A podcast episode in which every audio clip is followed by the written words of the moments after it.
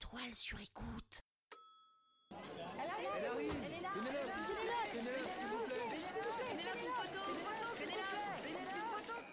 non mais c'est des grands malades.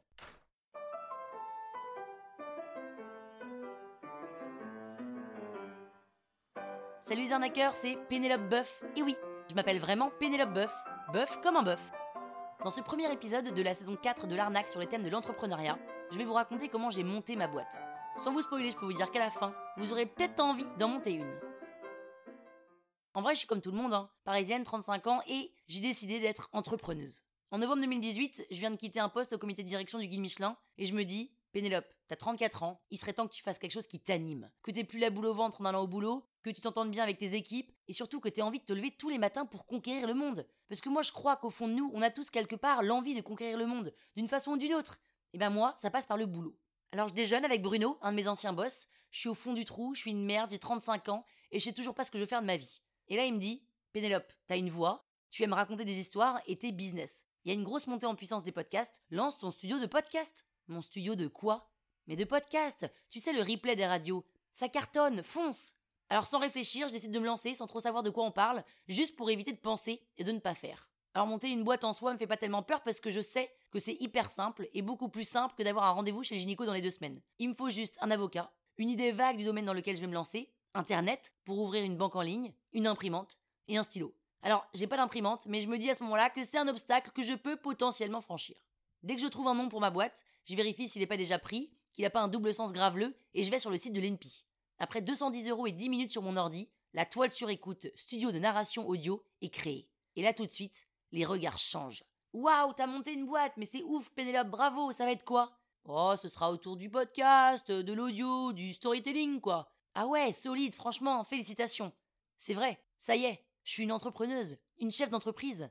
Sauf qu'à ce stade, j'ai concrètement un numéro de siret et un compte en banque sur lequel j'ai mis 100 euros. Et j'ai encore aucune idée de comment je vais gagner ma vie. Enfin si, je sais. Je vais aller voir des marques et leur proposer de leur faire un podcast. Mais bien sûr, c'est une idée lumineuse. Je suis un petit génie en fait. Alors je regarde sur internet parce que je trouve ça quand même étonnant que personne ait eu l'idée. Eh ben oui, là je tombe des nues. 1, 2, 3, 4, 5, 6, 7 studios de podcast existent déjà. On parle d'ailleurs que d'eux dans la presse, ils ont des équipes, ils sont souvent deux associés, ils ont des studios d'enregistrement en interne, et moi je suis là, seul dans ma chambre, à télécharger l'application Apple Podcast sur mon téléphone pour comprendre ce que c'est.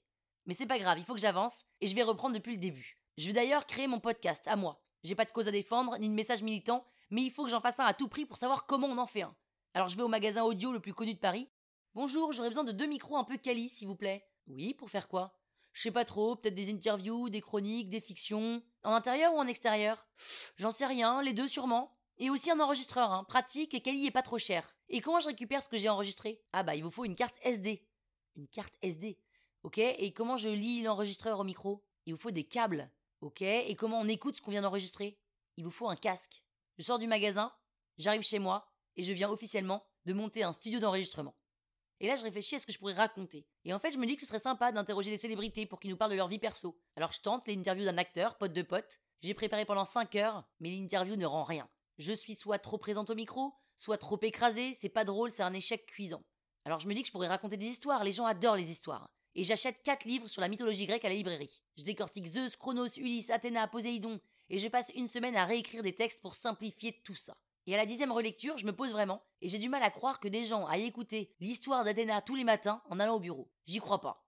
En fait, j'ai rien à raconter. Alors je déjeune à nouveau avec mon Bruno. Alors Pénélope, ça avance ton studio?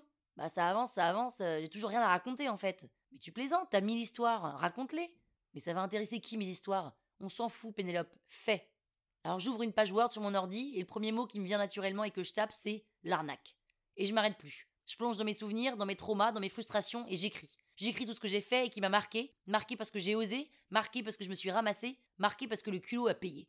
J'enregistre les premiers épisodes et clairement, au moment de les diffuser, j'arrive pas à imaginer qui pourrait avoir envie d'écouter les histoires de Pénélope Boeuf inconnue au bataillon le matin en allant au bureau. Mais parce qu'il faut que je fasse un premier pas pour avancer, le 15 novembre 2018, j'appuie sur le bouton diffuser et je diffuse mon tout premier épisode de l'arnaque. Aujourd'hui, on est le 13 mai 2019. J'ai créé trois chaînes avec des programmes différents et vous écoutez le 40e épisode de l'arnaque. Honnêtement, faut se lancer. Si j'avais hésité, douté ou même réfléchi au potentiel succès ou échec de mon podcast, vous ne seriez jamais en train d'écouter la saison 4 de l'arnaque. Alors on arrête de penser et on fait. Et si vous voulez savoir ce que les gens ont dit quand je leur ai fait entendre les premiers épisodes de l'arnaque, écoutez jeudi l'épisode numéro 2. La toile sur écoute.